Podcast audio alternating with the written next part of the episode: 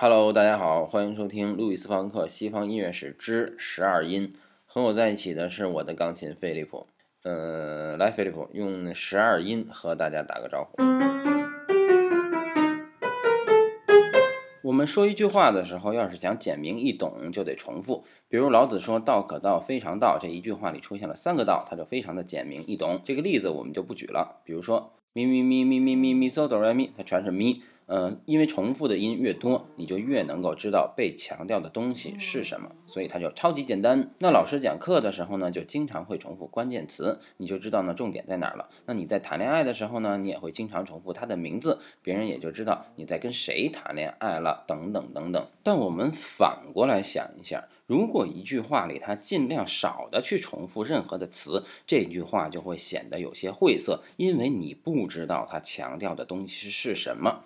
而如果一个乐句里面尽量少的去重复一个音，你也会觉得晦涩，因为你也不知道它强调的东西是什么。比如说巴赫的这个平均律钢琴曲集的第二十四首的副格部分，它出现的这个主题是这样的。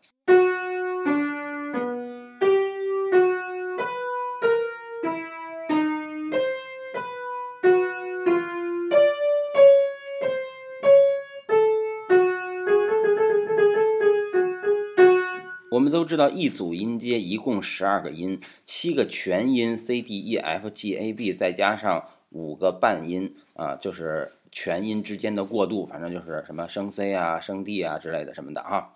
一共十二个，那你想啊，它一共就十二个。如果一句话里面全部重复，那最多会有十二个不重复的音。而我们刚才听到的巴赫的这首副歌主题，它其实也重复了很多音，因为它一共出现了二十个音符。那要是把它重复的音符都去掉的话，这句话里一共用了十一个音，只缺一个 F。这样我们就会觉得它很晦涩，因为我们不知道他要强调哪个音。这就是为什么我们总说巴赫对以后的作曲家是一种启发，因为这种手段在他的巴洛克时代并不普及，在他自己的曲子里其实也并不常见，只有到了十九世纪以后才被真正的使用起来。十九世纪后半期的德国作曲家瓦格纳会被认为是现代主义音乐的奠基人之一。那为什么呢？就是因为他不怎么重复音。比如说音乐史上呢，我们经常会提到的他的那个歌剧叫《特里斯坦与伊索尔德》啊，剧情非常的变态，大家可以去百度。它的序曲主题是这样的。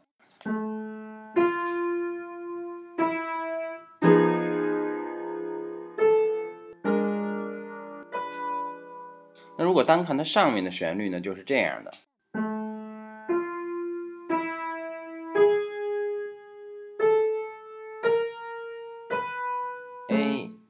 F E 升 G A 升 A B，一共七个音，六个不重复。那这种不重复有什么好处呢？啊，听起来很晦涩，但是它在乐队里的表现是这样的。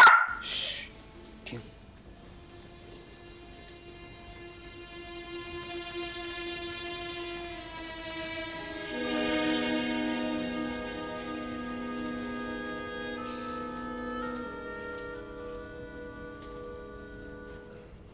这是一个特别受到纳粹推崇的这个德国指挥家啊，叫克纳佩特布什指挥的《特里斯坦与伊索尔德》。那么这个呢，你听着就会觉得又晦涩，呃，又听不明白，又暧昧又性感。那么这个就是尼采所推崇的那种所谓的悲剧精神、酒神文化。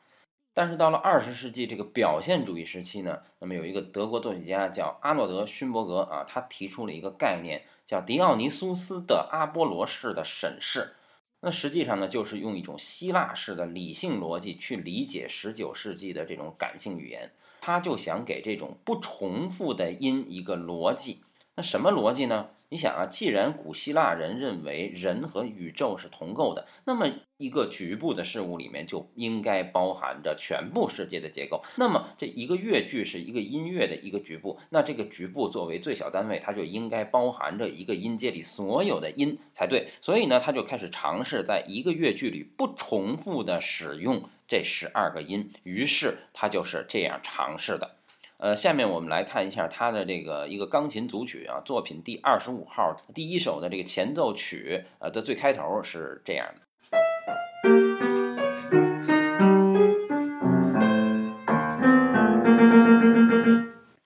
这个旋律一般直觉人听到以后就觉得它不好听，但是没关系，因为不仅你觉得不好听，勋伯格本人也觉得不好听。好听的东西有的是，但是从听觉上解释出事物内在逻辑的东西并不多。古希腊人把听觉视为理性感官，它也不是要取悦于耳朵。所以呢，让我们来分析一下这个乐句。那你在听的时候呢，也许就能够学会用耳朵去理解什么了。这句话有两个声部，第一个声部是。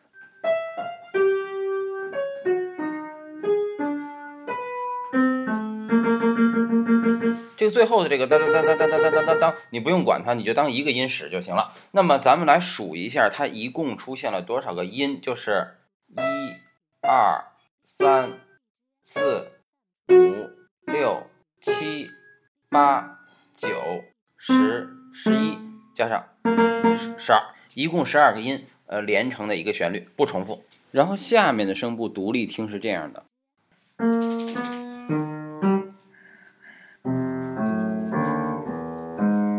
那咱们也来数一下啊，前面半句是一二三四四个，然后后面半句呢，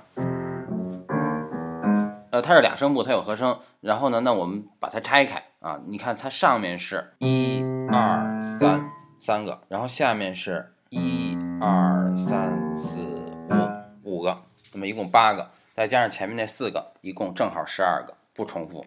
这两个乐句全用了十二个音，而且是同样的十二音，但是这两句话听起来就完全不同。那这不就正是我们熟悉的那个逻辑吗？十二个，十二个，十二个，一切都是十二个。一年有十二个月，有十二个星座，耶稣有十二个门徒，东方快车谋杀案里有十二个凶手，等等等等。所以，任何一个多样的个体事物里面，它都包含着一个完整的整体。那么，这个整体就用十二来表示。而更可贵的是，他把这两个声部用古典式的和声学联系在一起，而成为了一种复调音乐。一个独立的乐句里，和谐的包含了两个十二，三个声部就可以包含三个十二，所以这不就等价于用一种二十世纪的语言实现了巴洛克时代的理想吗？那不也是用一种希腊式的逻辑去重构了浪漫主义的梦幻吗？